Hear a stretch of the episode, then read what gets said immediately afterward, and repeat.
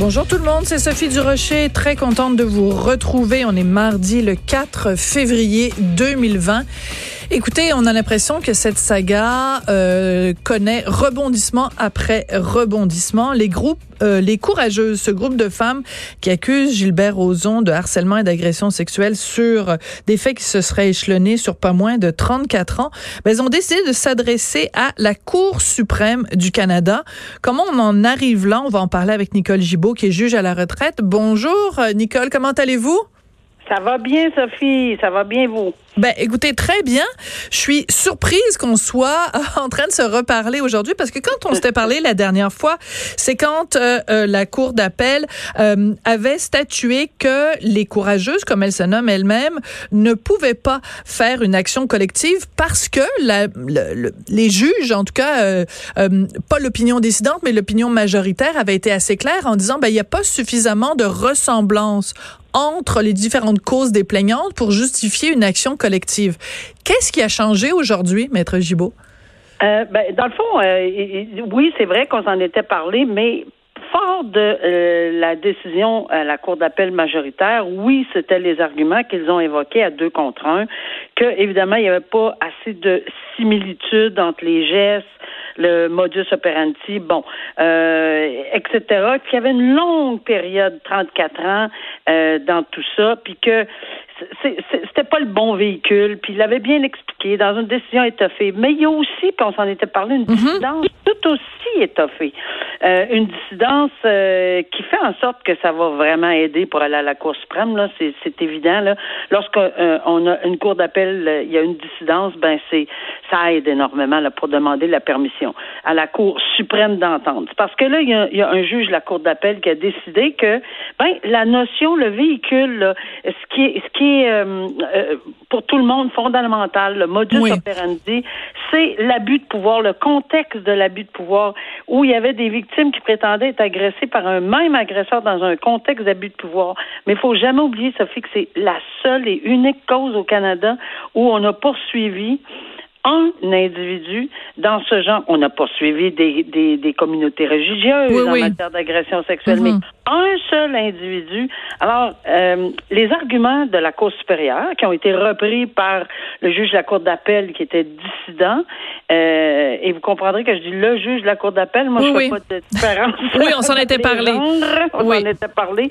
Alors, la décision juridique de, de la Cour d'appel en dissidence euh, évidemment, porte le jugement de la Cour supérieure, puis c'est, c'est très, très intéressant. Je vous dis, là, dans les deux côtés, on, mhm. on, sent qu'il y a des bons, bons arguments. D'où l'importance, je pense, dans la Cour suprême de se pencher une fois pour toutes sur ce qu'est l'action collective dans ce genre de dossier-là, même si on a des agressions différentes à différentes époques. Euh, et où, euh, mais ça vient d'une notion fondamentale de pouvoir, de contexte, d'abus de pouvoir. Je comprends. Euh, dans un caractère. Alors, c'est peut-être ça. Donc, c'est important de comprendre, puis c'est vous qui pouvez me nous l'expliquer, c'est que si dans la décision de la Cour d'appel, il n'y avait pas eu de dissidence, autrement dit, si les trois juges qui étaient appelés à se prononcer sur la cause avaient tous les trois dit la même chose, ça fermait plus la porte aux courageux. C'est ah le fait qu'il y ait cette dissidence-là sur laquelle elles vont, enfin leur avocat ou leur avocate va se baser. C'est ça qui ouvre la porte. Oui, absolument. Il n'y a pas d'interdiction de demander une, une permission, mais c'est toujours c'est pas facile. D'abord, premièrement, ils ont des, centaines et des centaines de demandes euh, d'autorisation et euh, on va dire 5 600 par année, puis on accepte seulement que, que près de 80. Il faut que ça soit évidemment d'intérêt national, quelque chose qui, qui, qui où, où, ça va être important. Mais ici, l'action collective dans, dans ce genre de dossier, avec le, le mouvement MeToo, avec toutes les discussions, puis justement aujourd'hui, lorsqu'on parle d'une nouvelle législation oui, on va s'en parler. La, formation des juges, etc. Il y a beaucoup, beaucoup, beaucoup d'engouement euh, relié à tout ça. C'est un, je pense que c'est un sujet euh, d'actualité, souvent euh, d'actualité nationale. Euh, tu sais, c'est pas juste au Québec qu'il y a des mhm. agressions sexuelles. Ou... Mais maintenant, est-ce qu'on va y voir un intérêt national parce qu'on poursuit une personne euh, dans un contexte d'abus de, pouvoir euh, en matière sexuelle? Moi, je pense que ça serait intéressant qu'on le développe. Je souhaite que la Cour suprême, mais évidemment, on s'en était parlé, si la Cour suprême n'est pas de l'avis de tout le monde ou enfin ben des courageuses, ils vont dire non, puis ils justifieront rien. Voilà. Mais ce que ce que vous dites finalement, maître Gibault, c'est que à sa face même, la cause est intéressante parce qu'on va pouvoir régler une fois pour toutes un certain nombre de questions légales. Donc au-delà de cette cause-là en particulier, elle est importante parce qu'elle pourrait avoir des répercussions pour euh, une femme ou un homme qui se ferait euh, agresser euh, sexuellement ou qui affirme avoir été agressé sexuellement à Flin Flon au Manitoba ou dans le fin fond du Nouveau-Brunswick. C'est pour ça que la cause est importante. Oui, puis surtout ici, dans un, on est particulièrement dans une action collective. Est-ce que 4, 5, 6, 10, 15 personnes dans un contexte d'agression sexuelle, parce qu'évidemment, on n'encadrera pas toutes les agressions sexuelles euh, individuellement, la Cour suprême. ici, on va vraiment voir est-ce que mm. oui ou non euh, le véhicule de l'action collective, quand on a plusieurs personnes qui prétendent avoir été agressées dans un contexte particulier, parce que c'est c'est vraiment ça la dissidence de la Cour d'appel et la, la mhm. Cour supérieure. C'est dans un contexte bien, bien, bien particulier, selon évidemment euh, cette, ces décisions-là. là D'accord. Quand on s'était parlé, je me souviens fort bien parce que bon, vous êtes super bonne pour vulgariser des questions euh, juridiques, des questions légales et je me souviens de l'image que vous aviez utilisée, Nicole. Vous aviez dit euh, ce que la cour d'appel vient de dire aux plaignantes, c'est que vous ne, au lieu de prendre l'autobus, vous allez de prendre, prendre des voitures individuelles ou prendre un taxi. Puis j'aimais beaucoup l'image parce que ça exprimait vraiment clairement que la cour était pas en train de dire votre cause est pas bonne, en train de dire le véhicule que vous avez choisi, qui est d'embarquer toutes dans le même autobus, euh, n'est pas le bon véhicule. Donc, c'est en fait c'est là-dessus ultimement. que la Cour suprême va devoir se prononcer le bon véhicule pour porter cette cause-là sans se prononcer nécessairement sur la légitimité ou la validité de la cause? Ah, absolument. Puis on n'a pas dit que ces gens-là n'avaient pas un dossier solide individuellement, chacun dans leur automobile ou leur taxi. On a dit quand vous prenez tout l'autobus ensemble, c'est peut-être pas le but de l'action collective dans, dans ce cas-là. Tout à fait, euh, Sophie. D'accord. Alors, vous, vous y avez fait allusion rapidement tout à l'heure, mais c'est important parce que c'est aujourd'hui qu'on qu'on l'apprend. Là, on vient de voir des images aux nouvelles là, de Rona Ambrose avec le, le ministre de la Justice. Donc, cette proposition que Rona Ambrose du temps euh, où elle était euh, au pouvoir avec les conservateurs qu'elle avait fait cette proposition-là que les juges au fédéral soient euh, suivent une formation sur c'est quoi les agressions sexuelles, comment se comportent les présumées victimes, etc. Donc ça va faire force de loi ici au pays. Est-ce que c'est une bonne idée? Est-ce que c'est une bonne chose? Ben, je dirais, c'est drôle parce que je m'étais penchée là-dessus en 2017, puis sur le coup, là, j'avais réagi comme d'autres ont réagi. Ben pourquoi? C'est vraiment nécessaire, etc. Mais trois ans en matière d'agression sexuelle, c'est un monde. Alors on a on a le MeToo, on a ci, on a ça, on a des amendements au code criminel qui qui, qui sont survenus. Il y a eu plein de, de témoignages de victimes dans les médias, etc.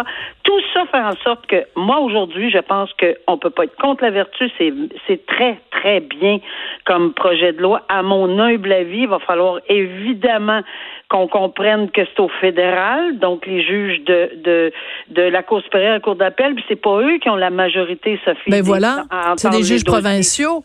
C'est des juges provinciaux, mais je pense qu'il y a déjà des projets de loi qui sont dans des dans différentes provinces présentement. Euh, il y a en Saskatchewan, il y a le Conseil de la magistrature qui évidemment euh, a émis des directives pour les formations mm aux juges fédéraux, etc. Mais partout. Mais au Québec, faut jamais oublier que notre ministre de la Justice dans son euh, comité. Euh, Sonia Lebel, oui, tout à fait. oui, Sonia Lebel. Euh, ils vont se pencher, ils se penchent, ils vont, ils vont évidemment signer leur rapport ou enfin donner mhm. leurs recommandations dans très, très, très bientôt. Et je pense qu'on va prendre en considération très, très sérieusement ce projet de loi-là, puis probablement faire des recommandations. J'imagine qu'on va s'en servir. On, on fera pas bande à part, là, nous Non. autres, Ben, c'est-à-dire que ce qu'on essaye d'éviter, c'est des, des atrocités qu'on a entendues, des horreurs qu'on a entendues dans des cours de justice au pays, des juges qui disent à des plaignantes, euh, pourquoi tu t'es pas fermé les genoux? Euh, puis on se rappelle tous, euh, Nicole, il y a plusieurs années de ça, euh, je me souviens, ce juge qui avait dit, les femmes, c'est comme les lois, c'est fait pour être violées. Vous rappelez-vous de ça? Oui, je me et merci parce que tantôt j'essayais de me souvenir puis je me souvenais pas de la phrase. Ah. Bon. Il y avait un autre juge qui avait dit que bon peut-être par si c'était une pénétration par l'arrière c'était moins grave Oui. que par bon alors Oui, euh, parce qu'il il expliquait ça en plus, le juge, euh, Oui. par des questions euh, de communauté culturelle. La communauté culturelle dont était issu euh, le- l'accusé, euh, le, le juge avait invoqué le fait que dans sa culture, quand on euh, sodomisait, euh, Oui, c'était moins vrai. grave qu'une pénétration vaginale. C'est odieux d'entendre. Et quand je Ouais. dis odieux là, euh, puis je peux vous garantir que j'étais à ce moment-là, je siégeais, j'étais sur Ouais. le banc, puis on n'a pas le droit de sortir dans les médias, mais mon Dieu, que ça me tentait de sortir à l'extérieur puis crier fort, fort, fort. C'est pour ça que c'est le fun de vous entendre maintenant. Vous avez retrouvé votre liberté de parole, Non, mais Nicole. c'est aberrant, ça. Ben oui. Aberrant, mais, mais, mais, mais, mais voilà. Mais les, on n'est pas heureux quand on entend ça. Alors, il y a tout le temps quelqu'un qui sort là, du, du, de, de l'ordinaire là, avec. Mais il y a plus de femmes maintenant, peut-être plus sensibles à ceci comme juge. Mm. Euh, on applique le même droit, mais on a peut-être une plus grande sensibilité dans ces expressions-là, puis on fait bah, probablement attention. Euh, il y a de la formation beaucoup plus qu'il y en avait. Moi, je pense qu'on se dirige. Ces, ces espèces de, de, de, de de Dinosaures. propos- oui, oui, de- c'est ouais, c'est ça. Ces espèces de propos indignes là, que qu'on a soulignés, je pense qu'on en entendra de moins en moins. En tout cas, j'ose espérer parce que je ressortirai à chaque fois dans les médias pour les condamner parce que ça n'a pas de bon sens. Et je vous donnerai toujours un micro pour le faire. Nicole Gibault, juge à la retraite, c'est toujours intéressant et très éducatif euh, de vous parler. Merci de faire notre notre éducation loi 101. C'est comme un, un cours de droit à chaque fois qu'on vous parle. C'est vraiment super intéressant. Merci beaucoup, Nicole Gibault. Merci, Sophie. Au revoir. À la prochaine. On n'est pas obligé d'être d'accord.